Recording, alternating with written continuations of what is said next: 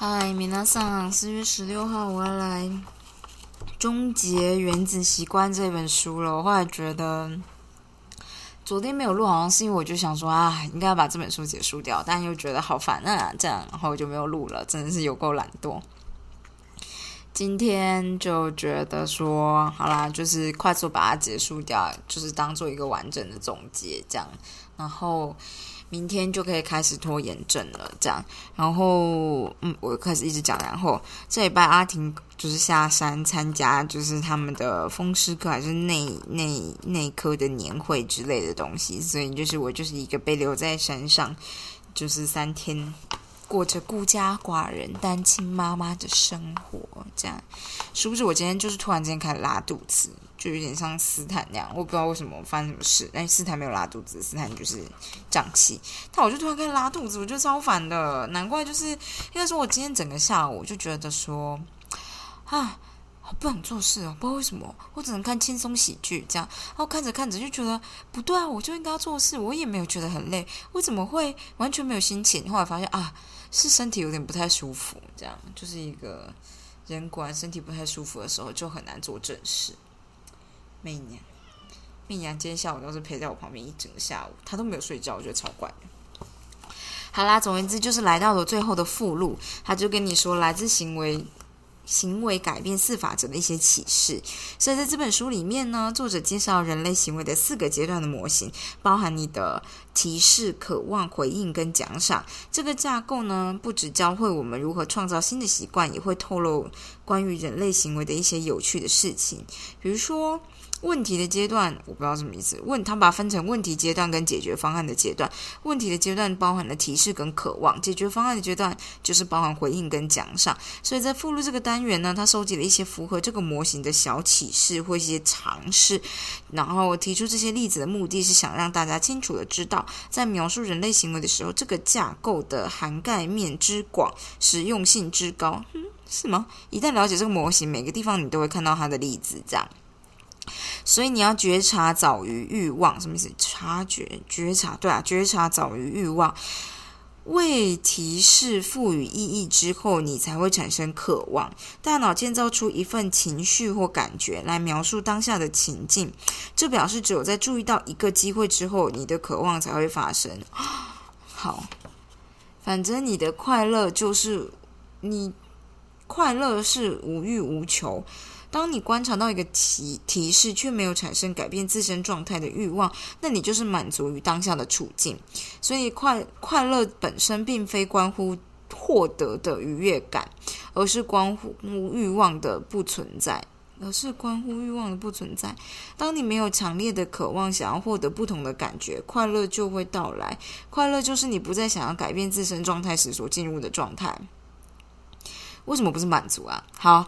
然而，快乐倏忽即逝，因为新的欲望必会出现。如凯德·布德里斯所言，快乐就是一个欲望被满足与新的欲望形成之间的空档。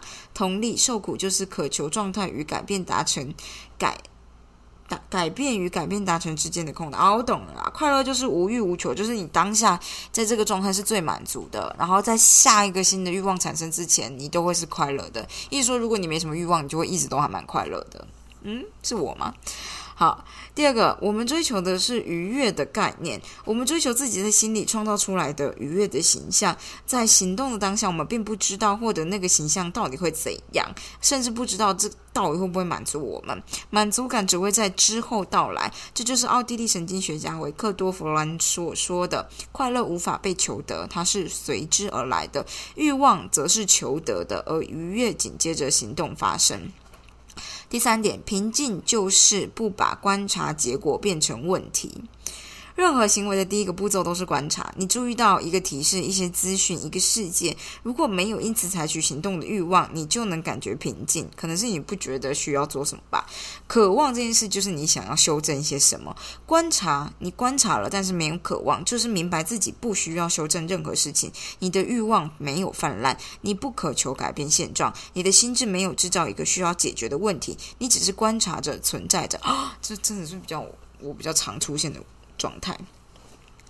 好，接下来够大的为什么可以克服所有的如何？它是够大的为何可以？哦，sorry，可以克服所有的如何？德国哲学家兼诗人尼采写过一句名言：“知道自己为何而活，就能忍受任何的活法。”这句话隐含一个关于人类行为的重要真相。如果你有足够强大的动机和欲望，就是你为什么，你知道你为什么要行动，就算非常难，你还是会采取行动，因为你已经知道你必须要做。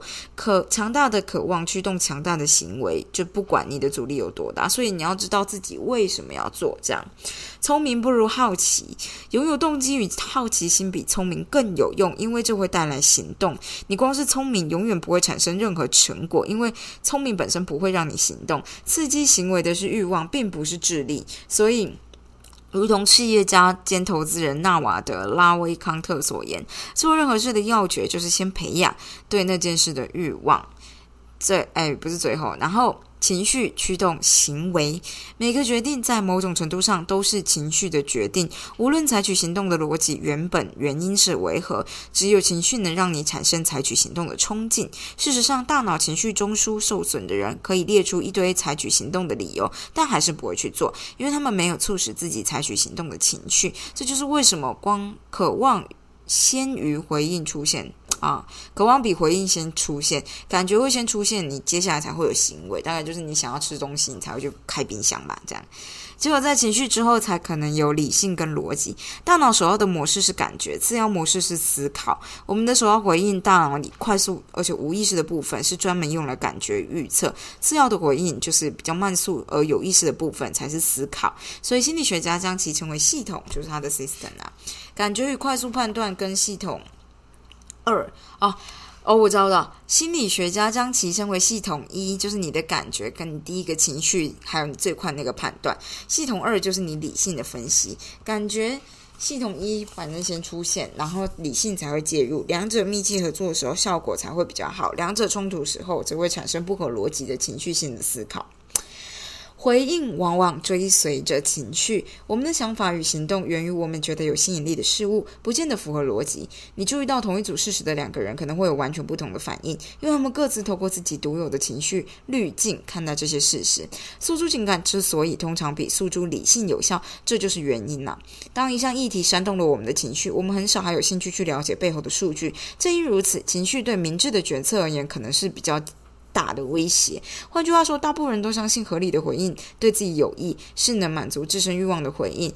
从比较情绪中立的角度处理某个状态，会让你可以基于数据而非情绪作为回应。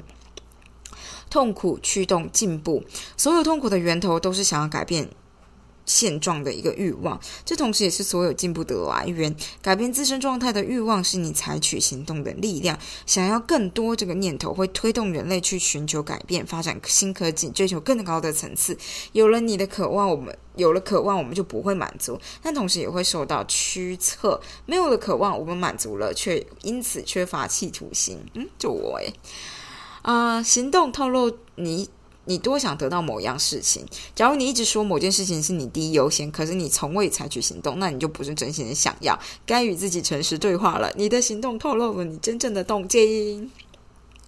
奖赏就在牺牲的另外一端，回应总是出现在奖赏之前。嗯，只有在用力奔驰之后，才会得到跑者的愉悦感。奖赏只有在精力被消耗之后出现。嗯，好哦。自我控制很难，因为无法令人满足。奖赏就是满足了你渴望的结果，这让自我控制变得比较无效。因为抑制欲望通常不会消除欲望，抵抗诱惑无法满足你的渴望，只是无视渴望而已。这个创造让渴望通过的空间，所以自我控制并不会满足某个渴欲望，而是要求你放下它，所以才会很难。期望决定满足感，渴望与奖赏之间的差距决定了我们采取行动之后有多满足。如果期望与结果之间的不一致是正面的，就是你期你原本期期待比较低啦，结果反而变得更好，你就会又惊又喜。我们就比较可能在未来重复某个行为。如果那个不一致是负面的，就是你原本期望你就期待你考试你念书考一百分，但你拿到了七六十五分这样，那你未来重复的行为。重复该行为的几率就会变低。然后他有举例，举例来说，假如你预期得到十块，结果你得到一百块，你就觉得超棒；假如你预期得到一百块，你却觉得拿到十块，你就觉得诶很失望。你的期望会改变你满足的程度，高期望之后的平庸的体验就会令人失落，低期望之后的平庸体体验会令人愉快。所以，当喜欢与想要的程度约略的相同，你就会感到很满足。这样的智慧让古罗马哲学家塞内卡说出这句名言：“穷不是拥有的少，而是想要的太多。当想要大大大于喜欢，你就永远都不会满足，你永远都会更在乎问题，胜过于想办法吗。”更胜过于解决办法。快乐这件事情是相对的。刚开始公开分享自己写的东西时，作者花了三个月才得到一千名订阅。一到那个里程碑，他马上通知父母跟女友，跟他们一起庆祝。他觉得超兴奋，热血沸腾。几年之后，他知道每天都会新增一千名订阅者，却没有想要告诉任何人。他心如止水。他达到相同成果的速度是以前的九十倍，体验到的愉悦却不增反减。过了之后几天之后，他才发现完全不想庆祝这几年前。完全不想庆祝，这对几年前的他而言是个白日梦的事情，有多荒唐？不知道哎。好啦，期望愈高，失败的痛苦愈大。当你欲望高涨，结果却不令人喜爱，感觉就很受伤。比起得不到本来就不太在意的东西，得不到想要的东西会带来更大的伤害，所以人们才会说不要抱太大的期待。行为前后都会产生感觉，行动之前会有激激励采取你行动。的感觉就是你有渴望，行动之后会有教你在未来重复该行动的感觉，就是你的奖赏。所以你提示到渴望，然后你的回应到奖赏，都是这些感觉。感觉会影响你的行为，行为也会影响你这些感觉。欲望负责启动，愉悦感负责维持。驱动行为的两大因子是想要跟喜欢。一件事情若无法引起你的欲望，你就没有去做的理由。欲望与渴望，嗯。欲望与渴望启动行为，然而若该行为不会让人家觉得愉快跟享受，你就没有理由重复去做。愉悦与满足，愉悦跟满足感维持行为动机会让你行动，成功的感觉让你重复。OK，我我我知道啊。好啦，希望随着经验下降，然后被接受取代。一个机会第一次出现的时候，你会对它的各种可能性保持希望。你的期待、你的渴望，纯粹定居于你的愿景。到第二次，你的期待会受现实所限。你开始了解整个过程是怎么样运作，对可能的结果精确预测与逐渐接受。然后你就会取代了你原本的希望。我们之所以不断寻觅最新的快速致富的方法或减重的方法，这就是原因之一。新的计划带来希望，因为还没有任何经验可以限制我们的期待。新策略之所以感觉比旧策略更吸引人，就是因为他们可以带来无穷的希望。亚里斯多德写道：“年轻人容易上当，因为很容易保持希望。”好黑暗哦！也许你就可以把这句话改成：“年轻人容易上当，因为只会保持着希望，没有任何经验可以让你的挣扎。”期待扎根，所以一开始希望就是你仅有的东西。怎样？这是超负面的诶，希望不就是一件好事吗？代表某种程度的期望。我们要永远当年轻人。好啦，就这样。这就是后面不知道为什么变得很神秘的，有点小黑暗。但就是这就是原子习惯最后一章，告诉你看一下，嗯，就是就是看一下，利用他的东西来看待一些。